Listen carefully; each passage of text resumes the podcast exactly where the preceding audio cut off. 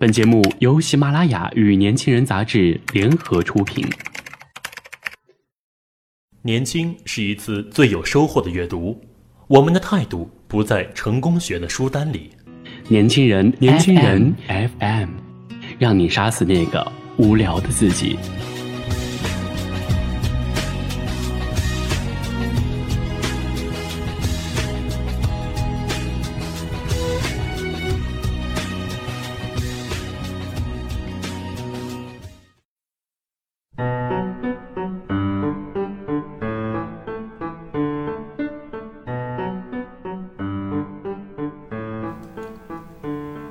我们为什么会没完没了的争吵呢？一个朋友啊，又跟我抱怨自己的亲妈又说些离谱的事情了。哎，当时我跟他说：“我说是啊，可是你处理的很好，你们吵架了，说明你们你们两个人没有继续发怒下去，对不对？”我简单的整理一下，发现啊，觉得很受用。我想啊，下次也可以试一试这种慢节奏的九零年代的好莱坞式的吵架方式，破口大骂不如有效的吵一架。今天啊，给大家介绍一些比较受用的面对不可避免的吵架时的一些小方法。第一点，请相信吵架是有预谋的。这样说啊，是因为吵架的双方是感情细腻的动物，so 一定有什么不可避免的导火索。这件事情啊，给自己的愤怒情绪添了把柴火。既然是有预谋的，就应该做好准备。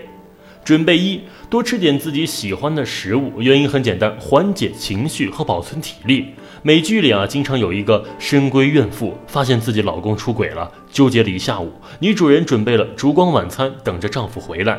这是一场蓄谋已久的质问。So，人类一定要有心理准备，自己面对的是一场争吵，而不是一场愉快的谈话。准备二，穿的好看点，最好换个风格。朋友说，这都是为了给对方一个陌生人的感觉。简单点说，人不会没事干找抽的跟一个不认识的人吵架吧？这是心理暗示，据说啊很管用。准备三，一定要收藏好利器，别让对方和自己啊伸手就能够得着。吵架之前是有暗示的，杯盘碗碟、厨房的刀具啊，都可能造成一个小型的案发现场呢。说到底啊，任何时候保护自己都是要有效的方法和心态，而且只要不是很大的矛盾，就不至于想跟对方闹到老死不相往来吧。既然还要做朋友，就好好的吵架，动动嘴皮子就能解决的问题，何必去费力气呢？第二点，仔细聆听，诉说需求。不管怎么吵架，都是为了自身的利益。所以啊，不管是精神需求还是物质需求，请在吵架的时候告诉对方你的感受，不要一味的争吵。以自己的朋友和他的亲妈为了相亲的事情争吵为例，给大家说一说啊。模式第一个，他的母亲说啊，说你年纪大了就该去结婚了。朋友说，我结了婚，并不代表现在的生活就有改善呀。模式二，他妈妈说，你怎么还不去找个男朋友？朋友说：“我为什么要去找男朋友啊？我为什么要听你的？我自己过日子，为什么还要结婚呢？”显然啊，模式一的对话很和平，至少觉得能有缓和的余地，而模式二就过分了。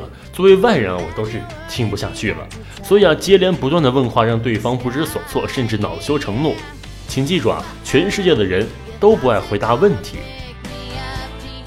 所以啊，在这儿也总结出重要的一点：不要问那么多为什么。时间紧急，我们又是至亲血肉，如果不能心平气和的聊一聊，那就开诚布公的吵一架。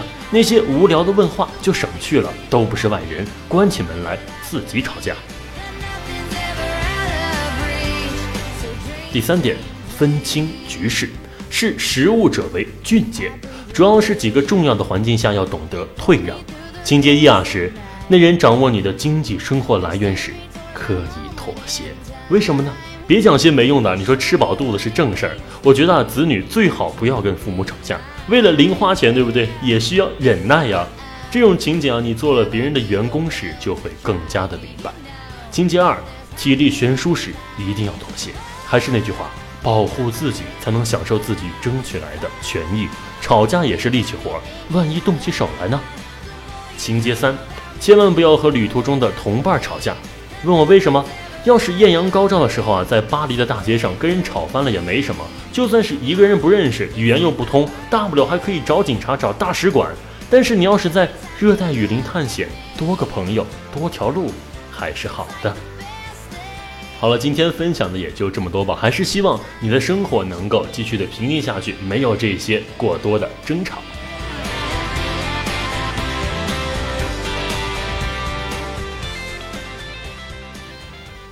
对了，还有一点没跟大家提，如果啊你在吵架烦闷的时候，不如啊来听听我们的年轻人 FM 夜读栏目，保证你啊收获不浅。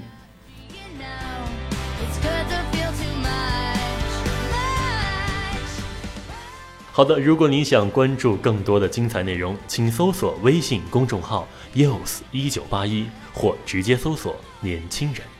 我是主播富达，我们下期再见。